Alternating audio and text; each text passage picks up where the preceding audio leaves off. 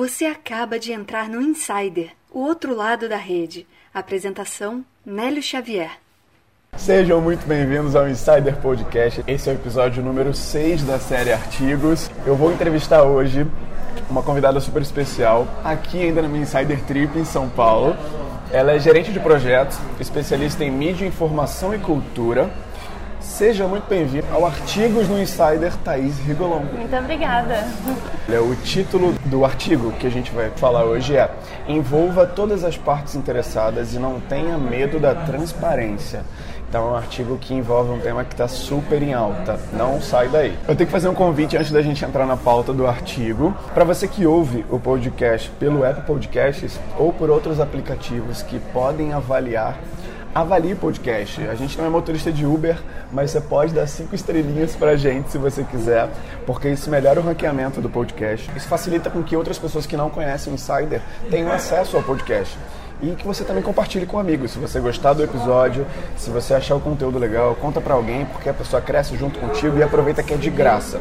E olha só, só para lembrar, o formato do bate-papo a ideia é bem simples, é uma imersão total no tema do artigo, é para explorar o conteúdo que ela escreveu em aplicações práticas através de cinco perguntas com uma perguntinha bônus, aquela que você já conhece, você que ouve aqui a gente lá no final e a gente vai pegar a Thaís de surpresa. Só mais uma observação antes da gente começar. Vocês devem ter reparado que a gente está com alguns barulhos de fundo aqui hoje. Por quê? Essa gravação está acontecendo numa cafeteria aqui em São Paulo. Como eu estou viajando, eu estou improvisando algumas estruturas e eu já estou muito feliz des, dos convidados terem aceito o convite. A gente está gravando numa cafeteria hoje, mas eu vou tomar todo o cuidado na edição e aqui na captação também para você ter uma qualidade de áudio legal, ok? Vamos agora para a pauta. Chega de papo. Vamos dar início ao nosso artigo 06. Antes de tudo, Thaís Rigolon se apresente para os nossos ouvintes. Quem é você no feed do LinkedIn? Fala para a galera. Olá a todos e todas. Feed do LinkedIn, na verdade, eu sou palavras que se transformam no que a Thaís é profissionalmente, ou no que eu acho que eu sou ou que eu quero ser. Na verdade, é uma forma da gente transformar para o meio digital o nosso currículo, a forma da gente se apresentar no meio corporativo, então ali é um pouco bem mínimo do que eu sou, uhum. é, na visão mais profissional. E na vida como um todo, quem é a Thaís?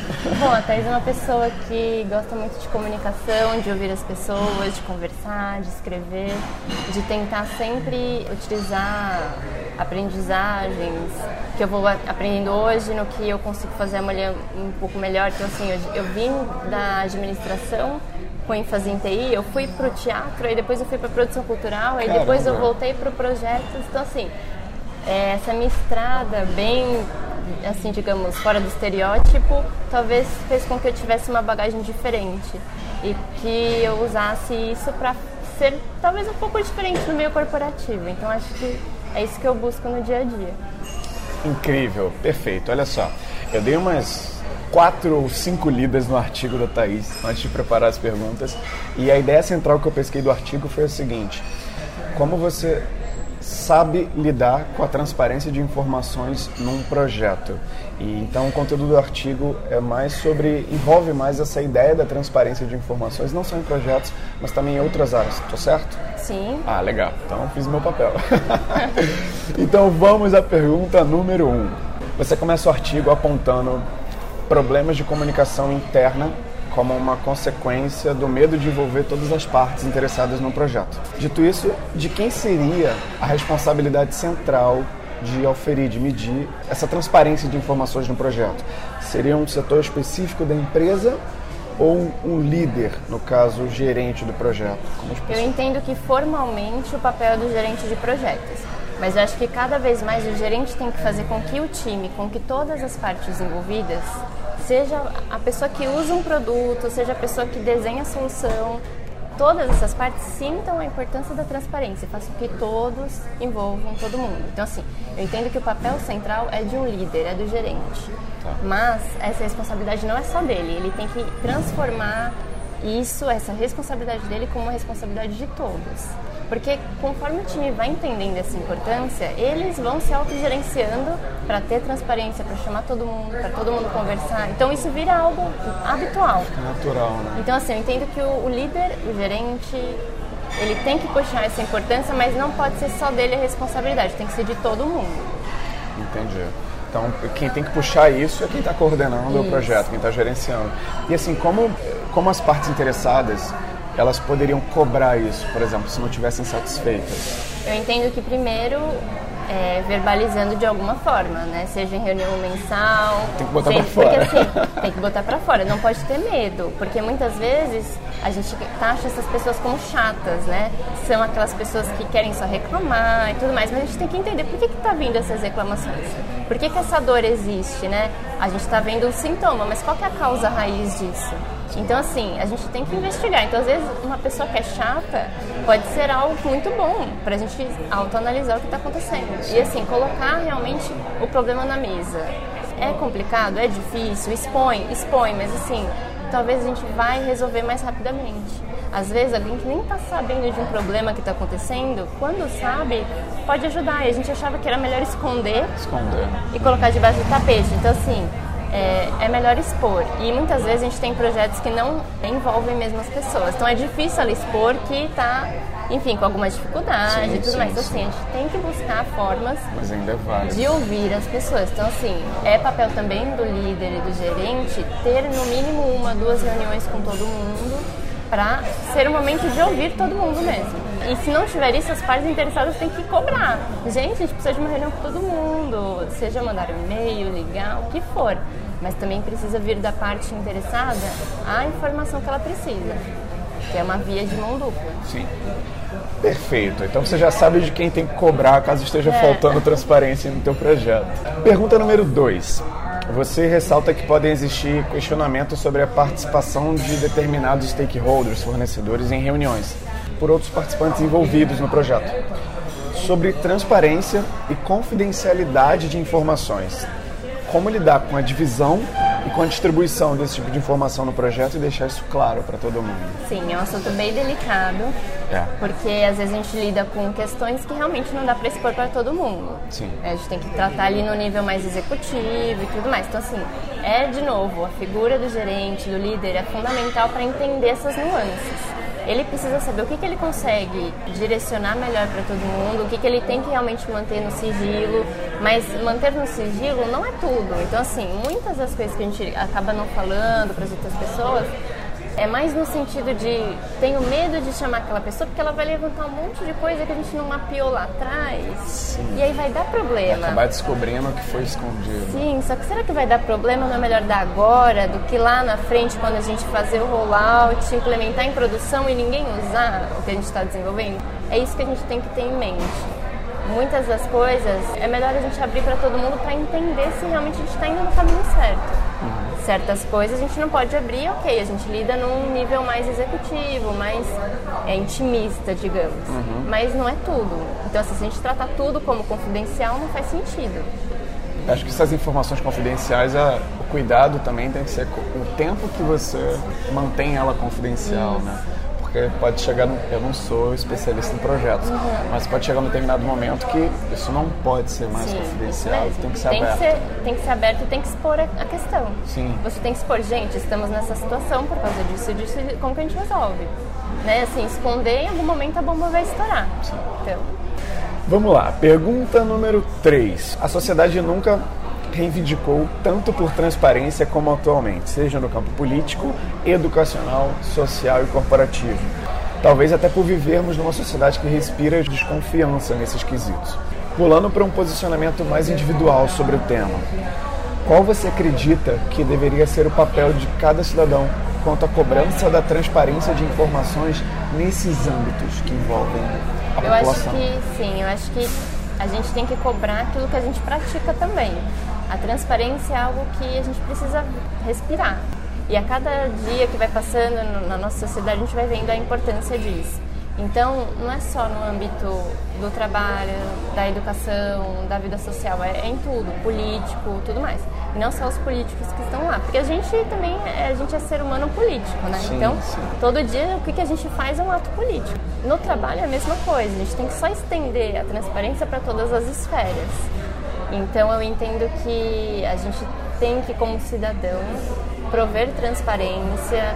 Se a gente vê que a gente está numa situação, seja em qualquer esfera da nossa vida, que é um pouco delicado e tudo mais, tentar chegar pelo caminho da transparência, porque é aquilo, às vezes pode doer eu falar uma coisa para você ou ouvir Sim. uma coisa de você, mas talvez é, é, o caminho mais rápido da gente resolver o problema, é mais nesse sentido. Sim. Se a gente não expõe as questões, a gente não consegue chegar numa resolução. Vai ser pior, vai ser uma bola de neve. Então, assim, vamos lidar com o problema, vamos analisar os números, vamos analisar as questões e resolver efetivamente. Eu acho que é mais nesse sentido. E colocar a gente também como agente da mudança. E não só, pô, você tem que mudar, mas a tá gente também tem que né? ser é. ali, a gente tem que fazer parte. Não só cobrar e ajudar a chegar na resolução também. Sim. Eu acho que isso também faz parte da transparência. Não é só saber o que está acontecendo, é saber também como que eu posso ajudar a resolver o problema. Fazer isso ser transparente. Sim. Até porque a gente pode até apontar muito para a política e tal, mas eles são um reflexo Sim, da sociedade que escolhe eles, né? Com certeza. Então pode ser qualquer outro quesito, mas na transparência, que é o que a gente está falando aqui, também se eles não são transparentes, poxa, como você falou, como a gente pode começar a se comportar de forma transparente para que a gente cobre isso deles né, lá na frente. Acho que eu estou começando a entender disso aí. Ah, sim. Vamos lá, pergunta número 4. Estou gostando da Thaís porque ela vai direto ao ponto. A gente pergunta e ela dá a resposta. Você deixa uma dica no final do artigo para que se crie uma rede de pessoas que tenham o mesmo objetivo em comum, para endossar o uso da transparência em projetos. Por falar em rede, você acredita que o avanço das tecnologias de comunicação, inteligência artificial, coisas desse tipo, elas podem ajudar com efeito prático esse estímulo à transparência de informações hoje? Se sim, como e quais os cuidados que se devem tomar? Bom, durante um tempo eu trabalhei com software livre também. Então, quando eu comecei a trabalhar com esse software livre, livre isso, software livre. Você desenvolve explica o código. Para mim e para audiência o que, que, é. Você desenvolve o código e documenta ele inteirinho e publica para qualquer pessoa que quiser aprimorar o código, enfim. Tá. É, a, a, informática, a internet, tudo mais, ela surgiu do, de tudo que era livre, né? Ela Sim. surgiu da educação livre. Então, assim, o software, o hardware, inicialmente ele era tudo aberto. Ele foi ao longo do tempo, enfim, se transformando em um meio para as pessoas pagarem e terem acesso ao computador Sim. e tudo mais. Mas no então, início era No era início livre. era aberto, porque era aquilo, eu compartilhar com você uma informação, eu compartilho com você um código que você consegue aprimorar, depois eu pego essa. Então assim, era toda uma rede lá atrás, até o Linux, quando surgiu, era assim. Uhum. Até hoje o Linux tem uma rede grande de uma comunidade grande de desenvolvedores que vão aprimorando. Quando eu trabalhei com um projeto de software livre, eu entendi muito disso, assim, desse sentido de, da importância de a gente documentar qualquer coisa que você desenvolve, um software. Você documenta certinho para a pessoa conseguir entender. Uma receita de bolo, você começa a fazer aqueles passos e você chega em algum lugar. Sim. E você vai aprimorando, você vai aprendendo e tudo mais. Por que, que a gente não consegue pegar esse conceito e levar para outras esferas, né? Justamente assim, e, e, isso faz falta porque na nossa educação hoje a gente não tem, por exemplo, programação, lógica, questões Sim. mais assim. Falar da internet na escola é muito difícil. Acho que por isso também tem uma lacuna e é tão difícil para a gente hoje criar é, essa comunidade mais massiva no sentido de transparência, porque aí são os nichos, né? São pessoas que entendem que criando uma rede livre, por exemplo, o Wikileaks, quando começou a soltar todos os documentos. É isso que eu ia falar, Wiki, Wikipedia é, é, Wikipedia é nesse também, formato? porque é comunidade. Eu posso criar lá alguma informação e começar a aprimorar. Você vai lá, sabe um pouco mais daquilo lá que eu Sim. postei, você vai, enfim. É toda uma rede mesmo. Ali é a essência da transparência. É você lidar com os desafios disso, porque também você, imagina, qualquer um pode estar lidando com isso. Você nem sabe quem que mexe. É realmente desafiador, mas eu acho que se a gente não chegar nesse estágio de pensar nas possibilidades que isso pode gerar pra gente, até na questão do. Lembra, junho de 2013? Tudo surgiu a partir das redes. Sim, as manifestações. As pessoas começaram a se entender, se encontrar, ver que tinha coisa em comum e ir pra rua. Olha como a internet potencializa isso, tanto pro lado positivo quanto negativo. Sim. E como a gente tem que analisar criticamente isso. Transparência é importante? Sim. Mas a gente tem que entender também se o que, que a gente está fazendo é transparência ou é outra coisa bem diferente de transparência Sim. e a gente está na ilusão de ser transparente. É um assunto bem polêmico, e que a gente precisa de realmente meios de conseguir fazer isso. Por exemplo, inteligência artificial. A gente às vezes não sabe quem que manda uma mensagem pra gente, pode ser um robô. Sim. Como que a gente sabe que aquilo realmente é transparência, entende? Tem muitos dilemas atrás disso que eu acho que é por meio da educação e se conversando que a gente vai entender um pouco o que vai acontecer, porque o que vai acontecer é incerto, a gente não sabe. Sim, sim. Mas é, é justamente aí. É, as questões é, éticas no sentido de inteligência artificial, o que, que é ético, o que, que não é ético nesse meio. A gente está indo por esse caminho, o Brasil está discutindo isso, como que está lá fora? Trazer realmente os problemas, trazer as coisas para a mesa e discutir a partir daí. E formar a rede de pessoas interessadas organicamente. Sim. Não com um tema específico, com uma empresa trazendo isso por trás, o governo trazendo isso. Não, não. A partir da sociedade se civil. a necessidade. Isso. Sim. E assim, sociedade civil se unindo com pensamentos diferentes, com e, vontades diferentes. E da mesma forma que você tem o WhatsApp como o maior disseminador, o maior canal disseminador de fake news hoje, você tem também o potencial de usar isso como o maior canal de transparência de Sim, informações verídicas. Com hoje. certeza. Talvez trazer para uma esfera corporativa seja uma, uma alternativa também né, de uso de tecnologia de comunicação e tal.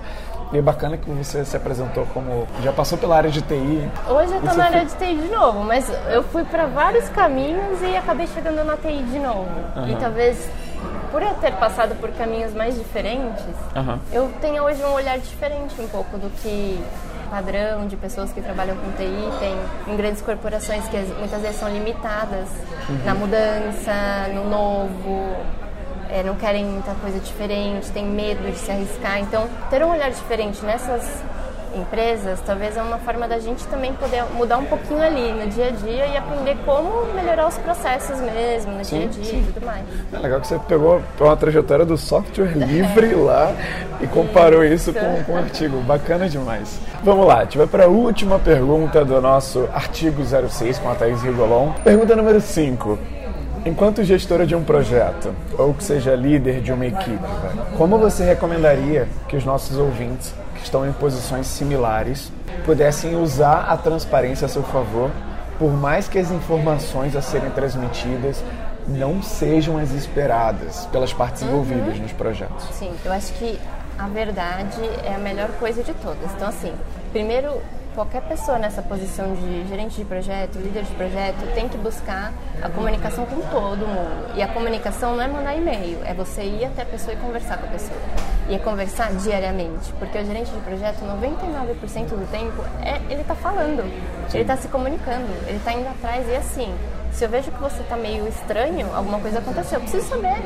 Você é uma parte interessada aqui no meu projeto. Tem uma percepção emocional grande. Sim, com certeza. Então, assim, comunicar com todo mundo, primeiro de tudo. E tem algum impedimento, tem algum problema, leva o mais rápido possível pro seu gestor acima, para os diretores, cala o assunto, mas assim, a verdade nua e crua e o quanto antes você tem que levar. Porque assim, hoje o que eu vejo muito é pessoas que tentam resolver sozinhas, antes de levar o assunto para frente, é pior, porque se você não consegue resolver, você não contou para ninguém.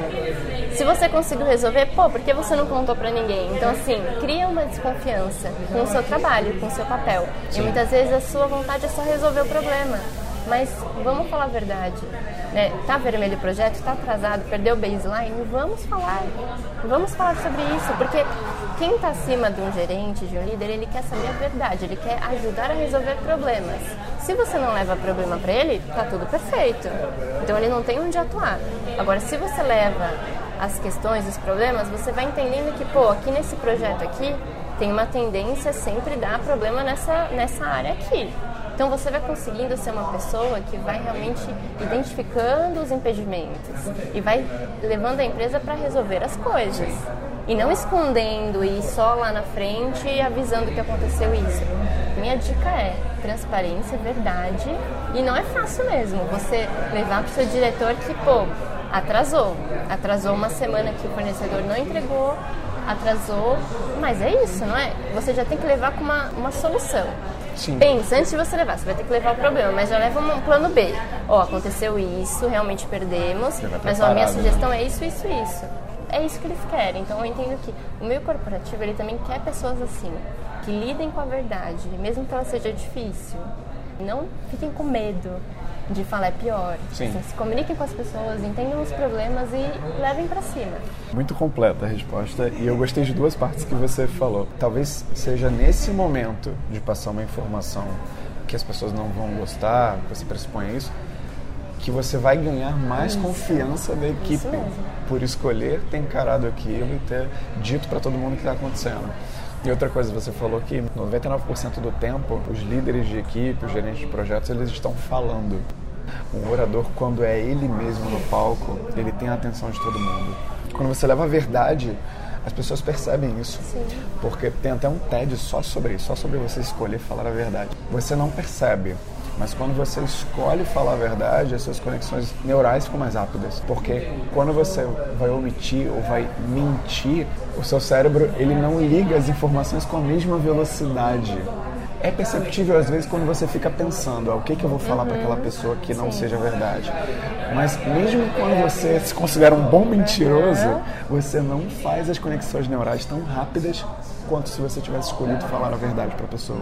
E é bacana porque casa com essa função da pessoa estar tá falando o tempo todo e escolher. Então a verdade é sempre o melhor É caminho. porque se você ficar pensando demais, eh, tá na cara que tem algum problema Sim, ali que você sim. não tá falando. Então a pessoa vai perder a confiança em você. E assim, querendo ou não, a gente em qualquer empresa, nós somos o nosso nome, né? Então, como que você quer levar o seu nome aí pra frente?